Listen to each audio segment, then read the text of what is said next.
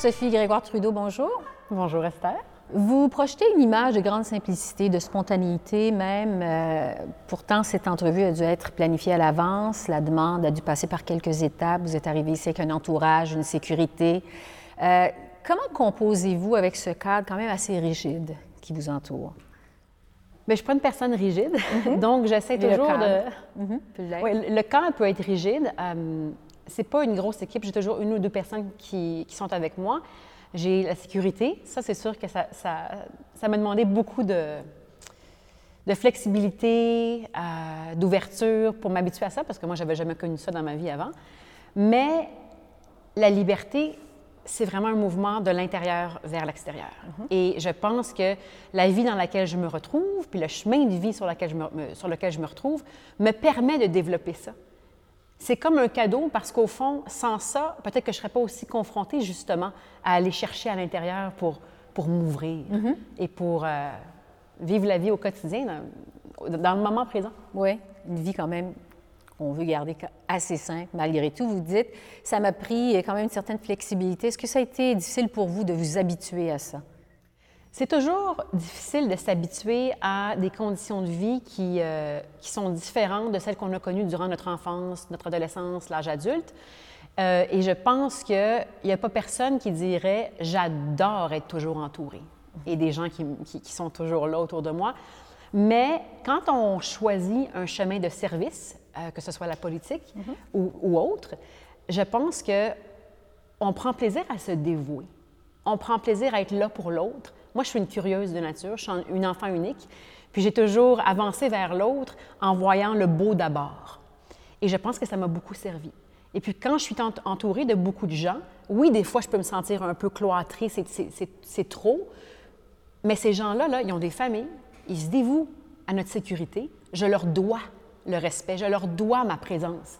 Puis ça me touche. Ça me touche parce que c'est impossible de faire ce qu'on fait là sans tout l'entourage, puis les gens qui sont là pour, pour aider. Euh, au Canada, contrairement aux États-Unis ou euh, ailleurs euh, dans le monde, le, le rôle ou le titre de première dame n'existe pas vraiment. Bon, il n'y a pas de fonction officielle, de responsabilité officielle rattachée à l'épouse du premier ministre. Vous avez dit en entrevue au Globe and Mail en 2016 que vous-même vous n'affectionniez pas particulièrement le titre de euh, épouse du premier ministre. Comment vous vous vous qualifiez? Mais premièrement, je n'affectionne pas les titres en général. Euh, moi, je parle beaucoup aux jeunes filles, aux jeunes garçons aussi à travers le, le travail que je fais. Et la première chose que je dis quand je me retrouve sur une scène sous les projecteurs, c'est bon, là, on va parler des vraies affaires. Sans les projecteurs, sans l'entourage, sans les titres, sans tout ce que vous pensez connaître de moi, c'est qui Sophie? Pourquoi je suis ici? Pourquoi je me retrouve devant vous? Pourquoi on a un échange sincère? Puis on veut juste améliorer le sort de la vie des gens ensemble. J'aime pas les artifices. J'aime me débarrasser des artifices pour revenir à l'essentiel dans notre communication puis dans notre connexion humaine. Je pense que ma vie m'avait préparé de différentes manières à faire ce que je fais aujourd'hui, que ce soit les désordres alimentaires dont j'ai souffert durant Oui. mon adolescence, qui m'ont permis de faire de la thérapie moi-même, d'aller chercher euh, creux à l'intérieur quelles étaient les sources de l'anxiété, de la peur et tout ça. Et ça me sert aujourd'hui parce que cette vulnérabilité-là, elle me permet de me sentir un peu chez moi dans le cœur des autres. Puis ça me touche profondément. Je pense qu'il n'y a pas une journée qui passe où je me sens pas euh, émotionnelle face à ce que l'on fait puis la vie, la vie, la vie que je mène, même quand c'est pas quand c'est pas facile. Bon, ça fait maintenant euh, quasiment quatre ans là, que vous partagez finalement cette formidable aventure-là euh, d'être bon, l'épouse de celui qui dirige les, les destinées euh, du euh, Canada. Je le disais il y a un instant, vous n'avez pas eu de rôle officiel quand vous avez embrassé ce défi-là. C'est pas venu avec une description de tâche. Vous avez eu le défi euh, de l'inventer vous-même. Par Comment avez-vous abordé ça? Au Québec, on dirait, par quel bout avez-vous pris ça? Comment vous avez abordé ça? Je dirais par le cœur d'abord. Euh, je, me- ne me, je ne me qualifie pas comme étant l'épouse d'un premier ministre. Je suis la femme de Justin Euh, et c'est mon allié.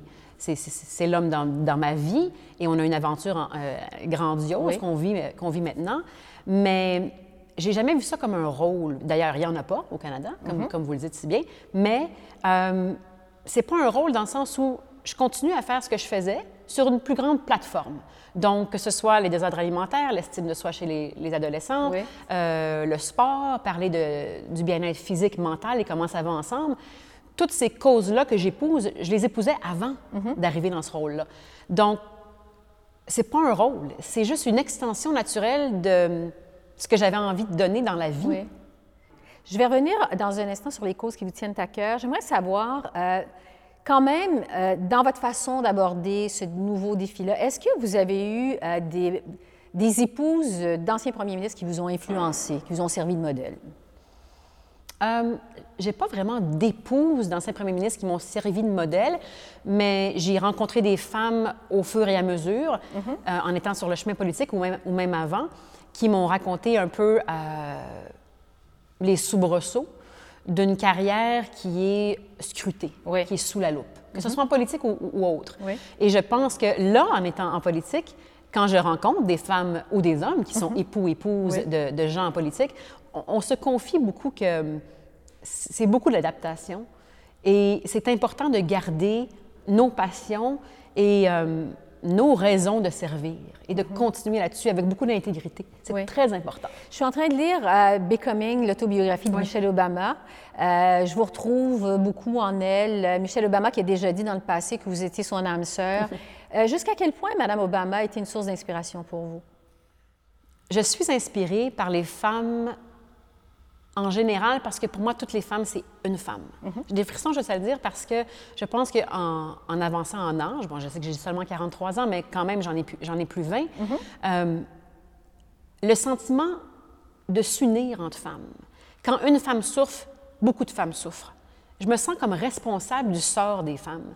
Et quand j'en rencontre qui sont engagées et qui ont, qui ont la responsabilité et l'opportunité de faire une différence, ça m'inspire énormément. Donc, c'est certain qu'une femme comme Michelle Obama, euh, par les causes qu'elle a épousées, par l'intégrité de ses actions, euh, elle est très conséquente par rapport à ses paroles et ses gestes, et elle est très authentique. Euh, ça, ça, ça, m'interpelle énormément. Mais c'est une femme n'est pas obligée d'être célèbre ou, ou, articulée ou sous les feux de la rampe pour que je l'admire. Mm-hmm. Pas du tout. Vous semblez très ancré dans la vie, mm. dans votre vie. Euh, jusqu'à quel point vous avez évolué au cours des quatre dernières années? C'est sûr, vous m'avez dit tout à l'heure, c'est un peu le prolongement de ce que j'ai été. C'est comme si ce que j'avais vécu avant m'avait préparé à ça. Euh, mais quand vous regardez ça avec un peu de recul, les quatre dernières années, est-ce que vous avez senti que vous avez beaucoup grandi ou évolué dans cette fonction-là? C'est une magnifique question. Et d'ailleurs, je dois dire que quand j'ai commencé dans la salle des nouvelles, votre rigueur journalistique m'a beaucoup touchée. Elle est encore là. Bravo, Esther. Merci, euh, Sophie. non, je pense que, oui, évidemment, je veux dire, c'est un chemin sur lequel tu n'as presque pas le choix d'évoluer et de grandir. Et moi, c'est un de mes souhaits. Je veux changer. Je veux garder les mêmes valeurs, mais je veux évoluer. Je veux devenir une meilleure personne. Je veux évoluer avec plus de sagesse, plus d'ancrage. Et puis, il y a une partie de moi qui est une chercheuse d'équilibre. Moi, je suis fascinée par le silence. Quand j'étais petite, mon père me faisait écouter le silence des roches. Je vais toujours m'en souvenir dans la nature. Puis moi, j'ai grandi de 0 à 4 ans à Satadelle, dans les Laurentides. Et j'étais souvent en silence toute seule. Je suis enfant unique. Ce silence-là m'a accompagnée euh, toute ma vie, comme il accompagne plein d'autres êtres humains sur la planète Terre, mais je me dois d'y retourner à l'intérieur de moi-même pour voir, quand on est en silence, on se traite comment? À quoi on pense? Comment est-ce que dans le silence, pas de bruit, pas personne qui nous regarde, qu'est-ce qui survient à l'intérieur de soi? Mm-hmm. Et je retourne souvent là parce que des fois, c'est de l'anxiété. Moi aussi, ça arrive à tout le monde. Des fois, c'est de la peur. Moi aussi, ça m'arrive. Souvent, c'est de la contemplation, de la curiosité, de la vision, de la connexion. Moi, l'intimité et la connexion chez les êtres humains, ça me, j'en ai une soif profonde. Ça me nourrit. Mm-hmm. Est-ce que vous diriez que c'est ça qui vous a aidé à maintenir votre identité dans tout ça, à travers tout ce que vous avez vécu? C'est certain que de savoir se retrouver seul, en silence et d'être bien, oui, ça nous permet de trouver un équilibre dans notre vie, mais ça prend du travail. Ça n'arrive pas tout seul, ça. Mm-hmm. On vit des, on vit des moments puis des vies à un rythme effréné. Et mon chemin, oui, c'est un rythme, mais je dirais même chaotique. Puis tout le monde qui, qui ont fait de la politique peuvent, qui a fait de la politique peuvent, oui, peut, peut, en témoigner. Donc oui, je fais beaucoup de travail sur moi-même pour rester ancrée. C'est pas toujours facile, mais moi j'ai, euh, comme trop de femmes, euh, des fois ce sentiment de culpabilité, de jamais en faire assez, mm-hmm. qui revient, hein, mm. qui, fait surface. Mais là, je le dis. on est tout tanné de cacher les vraies émotions? Moi, j'en parle. Puis je le dis, je, veux faire plus, c'est jamais assez. Puis là, à un moment donné, tu te rends compte, bien voyons donc, quand tu donnes tout avec intégrité, c'est déjà assez. Ouais. Mm-hmm. Mais on a, on a, je pense, ce réflexe-là euh, trop commun. Parce que vous dites, c'est pas toujours facile. Est-ce que c'est ça, justement, qui est difficile? Qu'est-ce qui est difficile? Ce qui est difficile, c'est de voir son mari partir euh, en sachant que sa sécurité est compromise, euh, très souvent. C'est difficile de se préparer avec des enfants à des situations d'urgence qui peuvent faire peur, je dirais à toutes les mamans. c'est difficile de voir, parce que je ne l'intègre pas à la critique, mais de voir la critique des gens qui ont une opinion sans même nous connaître. Euh, moi, je suis une grande amoureuse de la vie, puis j'aime les gens. Donc, c'est certain que des fois, c'est pas le fun. C'est pas le fun. Mm-hmm. Et puis, quand on voyage la planète et qu'on voit les gens de leaders qu'il y a euh, partout et des systèmes politiques euh, corrompus à trop d'endroits, on est drôlement chanceux de se retrouver ici. Mm-hmm. Puis des fois, ça me fait de la peine quand les gens ne voient pas ça. Bon, je regardais, euh, pour préparer ces entrevues, je lisais tout ce que vous faisiez. évidemment, vous êtes beaucoup impliqué dans toutes sortes de choses. Je me disais, et quand même mère de trois enfants, on pourrait rester euh, chez elle. Euh, on sait que vous êtes très présente pour vos enfants, mais vous pourriez passer encore plus de temps. Est-ce que vous avez senti une responsabilité, une obligation à cause de votre rôle, à cause de vos fonctions, à cause de ce qui vous arrive, de vous impliquer dans toutes sortes de causes? Je décrirais pas une obligation, mais un appel. Mm-hmm. Quand on reçoit des invitations constamment, parce que les gens ont entendu le message que je livre durant des, conférences que j'ai faites avant la politique et que ça résonne et que ça aide certaines personnes à guérir tranquillement. Mais bien sûr que je ressens un appel de mm-hmm. continuer. Mais je ne l'ai jamais ressenti comme obligation parce que c'est trop proche de qui je suis. Ça vous interpelle? Oui, mm-hmm. exactement. Euh, c'est certain que quand j'ai les trois dans le bain, et qui disent Maman, maman, reste ici, on veut pas que tu sortes ce soir. Mais il faut que je leur explique pourquoi je sors de la maison. Mm-hmm. Et puis, il y en a plein de mamans qu'il faut qu'ils fassent ça. Puis qui ne sont pas capables de rejoindre les deux bouts. Moi, je suis capable de rejoindre les deux bouts. Fait que je me compare toujours à, pire.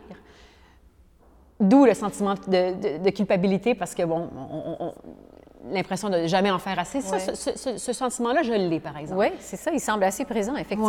Oui, oui. Pas réussi encore à vous débarrasser. Euh, c'est un travail, un travail continu parce que mm-hmm. mes enfants, ils, me regardent, ils me posent des questions sur ce que je fais. Je pense que ça nourrit notre relation aussi, que je continue de travailler. Mais ma priorité, ce sont mes enfants. Et puis, je suis une maman tellement présente. Puis moi, juste d'être physiquement avec mes enfants, ça me, ça me comble. Mm-hmm. Est-ce qu'il y a une cause euh, que vous embrassez de façon commune avec votre mari, que pour les deux, ça vous tient particulièrement à cœur? sans penser, là, ce, qui, ce, qui, ce qui jaillit tout de suite, c'est la justice. C'est la justice. Donc, tout ce qui est injustice vous heurte. Oui, ça me touche. ça me touche vraiment. Oui, mon mari aussi, et euh, il s'émeut profondément face à l'injustice. Euh, les gens pensent qu'il y a eu une vie facile, bon, parce mm-hmm. que oui, à certains égards, euh, il y a eu la facilité, mais ce n'est pas le cas. Et quand on est prêt à aller à l'intérieur de soi profondément, on se sent, comme j'ai dit plus tôt, un peu chez soi dans le cœur de l'autre. Parce que tout le monde souffre d'une manière ou d'une autre sur la planète. Tout le monde. Et puis, si on n'a pas confiance en la bonté humaine, on s'en va où exactement? Mm-hmm. C'est quoi le futur des êtres humains sur la planète? Mon mari et moi, on croit en la bonté humaine sans être naïf, loin de là. on n'a pas choisi un bon chemin si on était naïf parce que ça remet sur le, droit chemin rapidement. Mais, euh, ça nous ramène à la réalité oui, exact. Euh, oui, oui. Euh, mais non, c'est ça, je pense que c'est vraiment de croire en la bonté humaine et en l'opportunité de créer plus de justice dans la vie des gens autour de nous.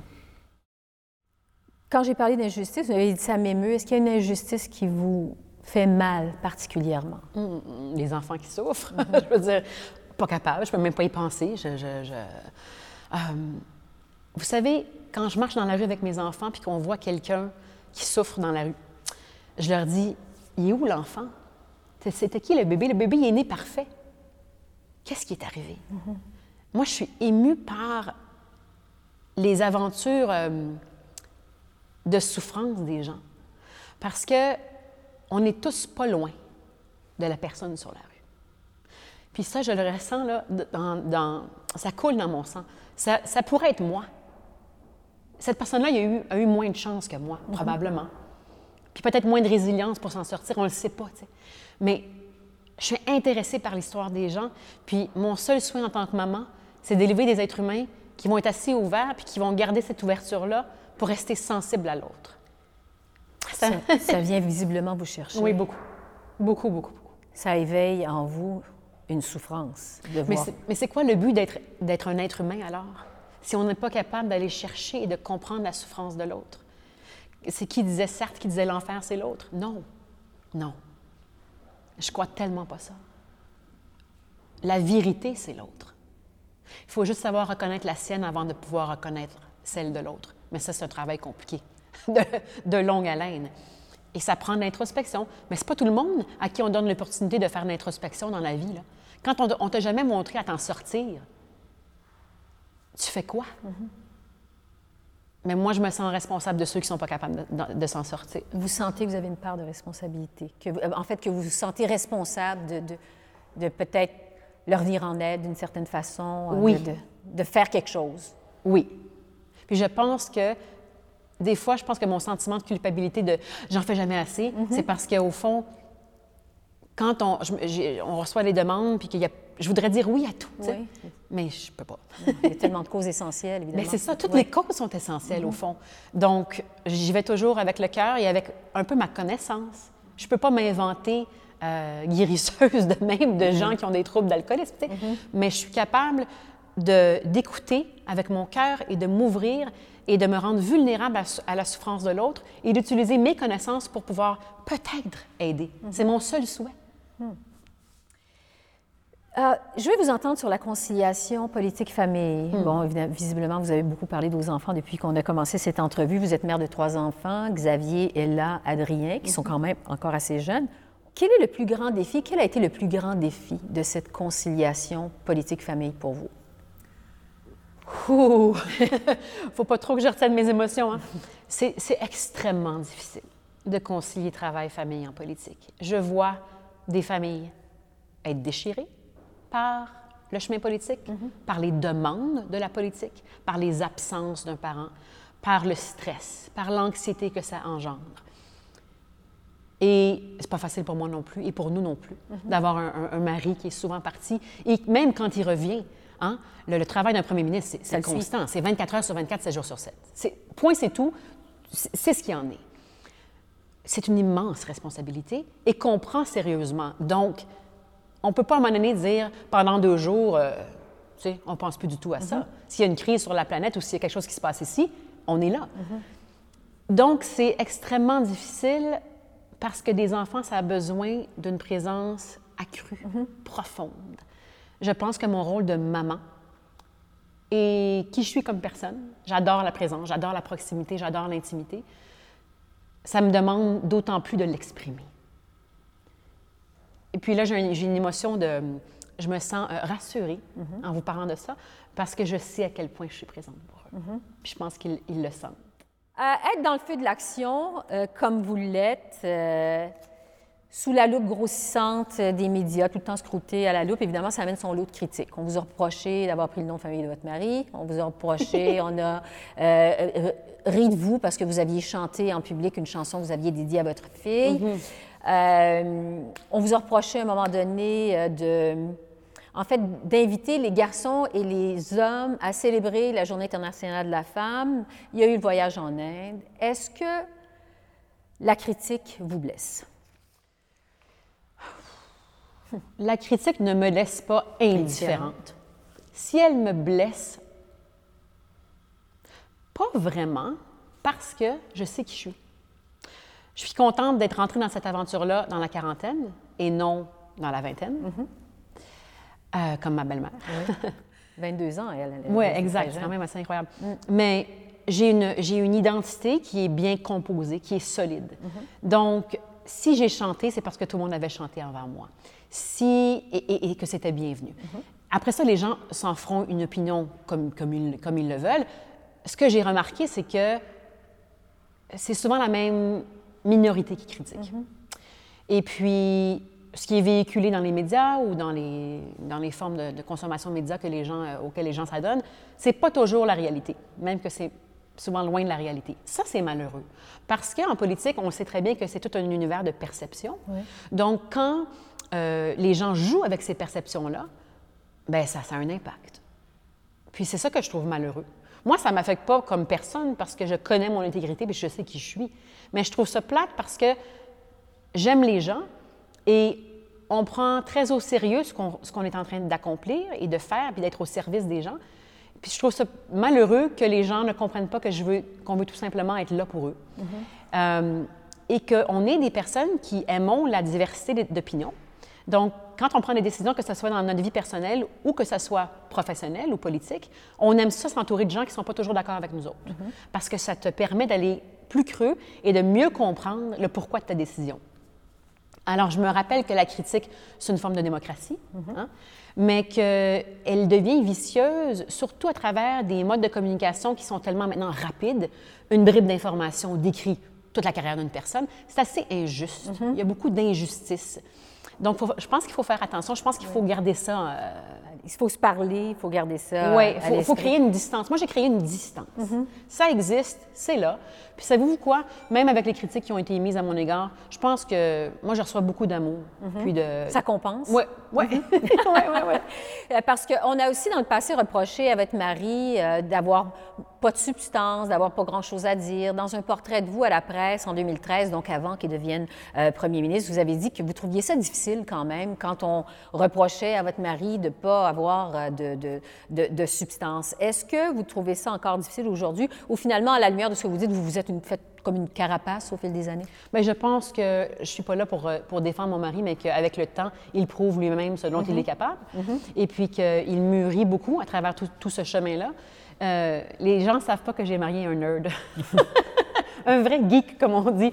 J'ai marié quelqu'un qui, euh, qui dévore les livres depuis sa tendre enfance, qui n'a jamais arrêté, qui a un bassin de connaissances extraordinaire. Mm-hmm. Et des fois, j'aimerais mettre au défi tous les gens politiques, ou même pas politiques, à, prendre des, tests d'intelligence émotionnelle et mm-hmm. d'intelligence rationnelle euh, en sa compagnie. Je pense que les gens seraient un peu surpris, mais c'est tout ce que je veux dire. De l'ensemble de la, de la culture. C'est ça. C'est pas un fou, mon chum, comme on dit. Est-ce que, au cours des quatre dernières années, il y a un événement que vous avez vécu qui vous a particulièrement touché?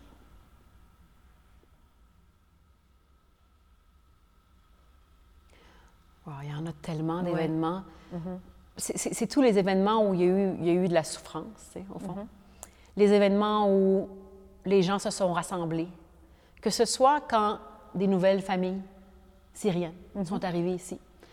J'oublierai jamais, je vais devenir émotionnelle, j'oublierai jamais que quand on a eu les feux en Colombie-Britannique, il y avait des nouveaux arrivants syriens qui n'avaient rien. Puis eux autres, là, quand ils arrivent ici, là, ils bâtissent une vie complètement nouvelle et c'est pas facile. Il y en a plusieurs qui se sont pointés pour aider ceux qui étaient dans le pétrin. Ça dit beaucoup sur notre mm-hmm. pays. Ça dit beaucoup sur le tissu social qu'est le Canada et qui peut devenir encore plus solide. Et l'ouverture à l'autre, c'est le point d'ancrage de ce tissu qu'est notre pays. Mais ça me touche beaucoup de parler de ça parce que on se rend compte, à travers d'événements souffrants, dans notre pays, dans les nouvelles, on en voit à tous les jours. il, y a, eu un, euh, accident d'autobus à Ottawa, mm-hmm. des gens qui ont perdu la vie et des familles qui ont, été bafouées dans leur vie. C'est épouvantable. Un vendredi soir, juste comme ça. Mais les gens s'unissent. On, a cette capacité de s'unir dans les moments difficiles. Puis ça, ça me touche et je le vois partout, non seulement ici, mais dans plusieurs autres pays sur la planète l'être humain a cette tendance à vouloir aller vers l'autre mhm. en situation de crise. Ça veut dire quoi de nous? Ça veut dire qu'on en a besoin, mhm. que c'est une nature inhérente. Et chaque petit enfant, chaque être humain vient arrive parfait au monde, mais c'est ce qu'on leur apprend par la suite. Donc, ce qui me touche le plus, c'est de voir les gens s'unir à travers des événements tragiques, au fond. Oui. Ça vient vous, vous chercher. Ouais. Euh, le temps file, il me reste quelques questions un peu bilan euh, de vos quatre euh, dernières années. Euh, donc, quatre ans que vous partagez cette vie avec le premier ministre. Vous et M. Trudeau, vous avez embrassé ce défi-là visiblement avec la volonté de faire la politique autrement. Vous avez apporté un vent de nouveauté, un vent de candeur. Est-ce que, quel bilan faites-vous de ça quatre ans plus tard? Est-ce que vous pensez toujours que c'est possible de faire de la politique autrement? Mais bien sûr que je pense que c'est possible de, la- de faire de la politique autrement. On n'a pas toujours des, euh, des alliés euh, qui croient, la même, qui croient en, en les mêmes valeurs que nous, donc ça, c'est difficile. Mais je pense que faire la politique autrement, c'est pas seulement la politique en tant que telle, c'est c'est comment on est en tant qu'être humain, qui est sous-jacent aux décisions qu'on prend comme gouvernement. Donc, si en tant qu'être humain, on se fie sur les faits, la science, euh, les valeurs de compassion, de justice et d'unicité, d'union, et de croire en la bonté de l'être humain sans avoir peur, mais on prend des décisions politiques qui découlent de ça. Dans quel état d'esprit êtes-vous euh, à la veille de cette nouvelle campagne électorale qui s'en vient? Ouf! Je suis dans un état d'esprit de maman trois enfants avec un mari en politique euh, qui, à ma manière, essaie de créer de l'équilibre. Euh, je ne peux pas me, séparer de, l'entièreté de ma vie. Je peux pas me dire, euh, c'est pas comme si je pense, bon, là, comment je me sens avant la campagne électorale. Non, non. On y va, on est prêt, on va prendre ça au jour le jour. On a une équipe de gens extraordinaires qui savent ce qu'ils font et je leur fais confiance. Euh, mais ça veut dire beaucoup de voyagement avec les enfants. J'espère Ouais. qu'ils vont pouvoir se joindre à nous sur euh, La route? Sur la, sur la route. Et euh, je vais leur rappeler que quand les gens les attendent avec des ballons dans les parcs puis qu'ils tapent des mains, que c'est pas ça la vraie vie. Puis c'est drôle parce que des fois, ils lèvent les yeux puis ils disent Oui, oui, on le sait, maman, c'est pas la vraie vie. ils me voient venir, tu sais. Mais moi, je dirais juste on garde ça vrai, on garde ça ancré, on reste à l'écoute et puis on dort bien parce que sinon. On essaie de garder une certaine euh, je veux dire, sanité, une, une- Sérénité. sérénité, équilibre dans tout- à travers tout ça. Ouais. Euh, je vais terminer là-dessus puisque je sens qu'autour, il y a une équipe qui vous attend. Euh, J'ai des enfants qui m'attendent. qui vous attendent à l'école parce que vous allez chercher vos enfants à l'école. Oui, moi, je vais reconduire mon petit Adrien à bicyclette euh, presque tous les jours à l'école. J'ai des clous sur mes roues durant l'hiver. Fait qu'on met nos grosses lunettes de ski quand il neige. Je dis Adrien, veux-tu aller en bicyclette? Oui, maman! Fait que tous les jours, puis j'essaie d'aller les chercher aussi. Ouais. C'est bon. Vous réussissez à faire ça. Vous avez fait, vous, Sophie Grégoire Trudeau, le pari de l'authenticité. Mais quand je disais pari, en fait, que je- vous avez choisi la voie de l'authenticité. Je veux dire, c'est c'est quelque Mais- chose pour vous qui s'est imposé comme ça ou qui... Mais il n'y a rien qui s'est imposé. C'est. Je n'ai qu'à être intègre envers moi-même, comme personne. Et c'est pas. Oui, ça prend du travail, mais c'est pas une décision euh, intellectuelle exclusivement. C'est vous. Oui, c'est ça. Puis mon bonheur dépend de mon intégrité. Donc, on peut bien jouer tous les jeux, tous les jeux qu'on veut ou les rôles qu'on veut dans la vie, mais l'intégrité, c'est justement ça. C'est de ne pas jouer de jeu puis de ne pas jouer de rôle et de ne pas prendre le pari d'être vrai. Voyons donc. Être vrai, c'est juste être en connexion avec soi-même. Merci beaucoup, Sophie Grégoire Trudeau, d'avoir pris de votre temps précieux pour nous parler cet après-midi. C'est fait très apprécié. plaisir. Merci. Merci.